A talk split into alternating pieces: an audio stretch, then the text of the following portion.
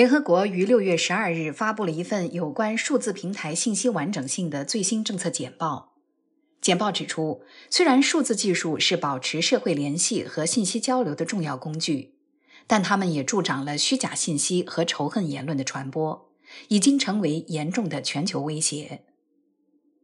社交媒体平台上的虚假信息和仇恨言论，甚至可能导致暴力和死亡。大规模传播虚假信息会给人类带来生存风险，并危及民主制度和基本人权。联合国新闻就此议题采访了中国香港中文大学新闻与传播学院助理教授方可成，请听特约记者杜佳的报道。数字平台包括各种社交媒体、搜索引擎和传递信息的应用程序，连接着全球数十亿人。仅脸书就有大约三十亿的用户。由于数字平台容纳了巨大数量的用户以及巨大数量的创作者，因此可以在相当程度上影响我们普通人每天所接触的信息。在数字平台上不断放大的虚假信息和仇恨言论，不仅混淆视听。甚至危害到人们的生命安全。香港中文大学新闻与传播学院助理教授方可成，多年来一直致力于新闻传播的实践和研究。在接受联合国新闻采访时，他首先分析了数字平台在信息传播上带来的改变。这些数字平台或者说是互联网刚刚出现的时候，大家更多的是从比较积极乐观的这个角度去设想的。其实当初的设想。有最核心的部分也并没有错，那就是信息发布的门槛，呃，这个极大的降低了。那同时，信息获取的门槛也极大的降低了。当然了，这个乐观之处就在于是说，我们会默认为这里面说到的信息的发布和信息的获取都指的是准确的、高质量的信息。那但是呢，其实我们忽略的也是今天我们成为现实的是说，其实。在我们说信息的发布的门槛、获取的门槛降低的时候，其实也就意味着虚假的、低质量的这些啊仇恨性质的这些信息，它发布和获取的这种门槛也大大降低了。而在我们的数字平台上面，嗯，比较令人遗憾的呢，又是其实是一些啊情绪性的啊，特别是一些啊虚假的、带有阴谋论性质的。啊，甚至是仇恨言论性质的这些啊内容，它往往获得了大家更多的关注、转发。那所以呢，就使得啊和这些准确的啊高质量的信息比起来，反而这些不准确的低质量的信息反而获得了更高的这个传播度，反而它更好的利用到了互联网平台所赋予的这种低门槛的发布和获取的这样一种特性。方克成指出，从全世界范围来看，制造虚假信息的主要动机无非是政治目的和经济利益。其实，在我们的这个世界里面，更主要的这个虚假信息的这个生产和发布和传播的这个动机，其实是纯粹的商业动机了。其实也就是说啊，这一类的内容其实是更容易获得关注，更容易变成流量，而这个流量呢，你就可以进一步的去以广告啊。之类的形式去变现，那成为可观的收入。因为这一类虚假信息，它能够带来很大的商业价值，所以就会有非常多的个体和公司和团体，他们抓住了这样一个商业机会，去用啊这样的一个形式去赚钱。那这个在美国二零一六年的时候，其实也是非常明显的，因为当时既有带有政治动机的俄罗斯人去发布信息，去干预美国的这个这个啊国内政治，但是也有一群。在欧洲的一个叫做马其顿的国家啊，也有一群年轻人，他们纯粹是因为失业了，活不下去了，然后发现了，哎，原来在 Facebook 上专门写一些关于美国大选的假消息，可以获得很多的关注，进而变成客观的流量和收入，所以他们是完全是出于钱的这个考虑去做这个事情的。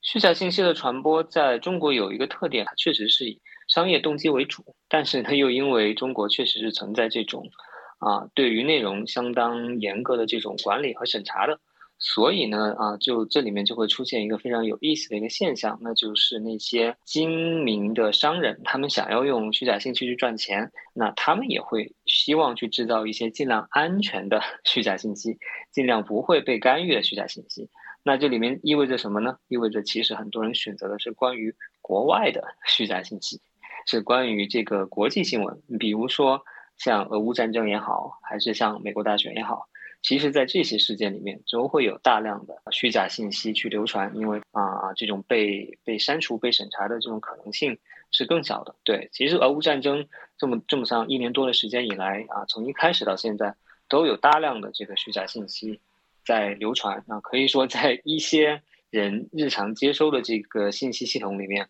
可能这个俄军。早已经胜利了很多很多次了，对吧？但这个显然和现在的这个情况是是非常不一样的，所以啊，这也是这个中国的这个生态里面的一个特点。接到来自不同渠道的信息后，人们会做出不同判断，形成不同的观点。有的人进而继续在数字平台上释放这些观点和情绪。那么，应该如何看待充斥网络的极端言论呢？那我首先想提出的就是说，我们在网上看到一些污言秽语的人，看到这种非常撕裂的这种表达，其实我们首先不要把它当成是一个呃，好像民意的一个呃代表性的反应。因为实际上很多学术研究已经发现了，其实现在仍然在社交媒体上积极发言的一群人，其实只是非常非常小部分的一群人，可能就就百分之十的网友是在网上会比较积极的发言的。而所以所以这个里面，我们首先不要觉得哇，这个网友们真可怕，对吧？这所有人都是这样，那其实可能不是这样子的。那问题就在于说，哎，为什么我们偏偏是这百分之十这个意见更极端？更可能去骂脏话的、发表这些这种这种仇恨性质的言论的人，为什么反而是他们在发言？那百分之九十的更文明的、更理性的人为什么不发言呢？那其实这个其实就要追溯到这个啊，社交媒体它的一个基本的一个产品机制了。就是说，在社交媒体的这个产品机制里面，更情绪化的内容实际上是更容易吸引眼球，更容易被点赞、被传播、被分享的。那这个也就无形之中去激励的那些想获得关注的人，他就会去采用一些更激烈的表达来获取关注，可能让他们获得心理上的一个很很大的享受。而对于绝大多数的人来说，他们实际上不愿意用这种方法表达，所以他们其实是不太能被看见。同时，他们因为要回避这些比较污言秽语的表达，所以他们就啊更更少的去发言了。所以，我想这背后呢，其实还是一个产品机制的问题，是社交媒体平台的本身。没有很好的去鼓励和容纳这种更更有复杂性的、更理性的啊、更深度的这种讨论，反而他鼓励的是这种更浅的、更刺激眼球的表达方式。方可成进一步指出，网络暴力与现实中的暴力有一定的共通之处，其发生的原因在于一些有特定性格特质的人身处一个非常有利于他们施暴的环境中，又明确知道不会被追究、被惩罚。如果一些有这种暗黑人格的人，那他们到了一个地方，他们知道自己可以躲在自己的 ID 后面啊，去发言，去去攻击别人，但是不需要为此付出任何的责任，那他就有很大的概率去做这件事情。当然，一方面我们需要去啊关注我们的社会中间啊存在的这样一些人，对吧？但是可能更重要的是说，那我们能不能去塑造一个啊条件，一个场所，让他们更少有施暴的这种动机。这种机会和这种激励，对吧？那所以啊啊，如果我们说到网络暴力的话，那我们还是要其实要回到平台的这个角度来说，是不是可以一方面大大增加他们施暴的成本？你发了一个一个什么样暴力的言论，你后来发现其实根本就显示不出来，对吧？或者你得想很多很多样的方法，你才能攻击到那个你想攻击的人，或者是说你发现攻击了之后，你很容易会被追究法律责任。方可成强调，数字平台的假消息和网络暴力都需要系统性解决方案，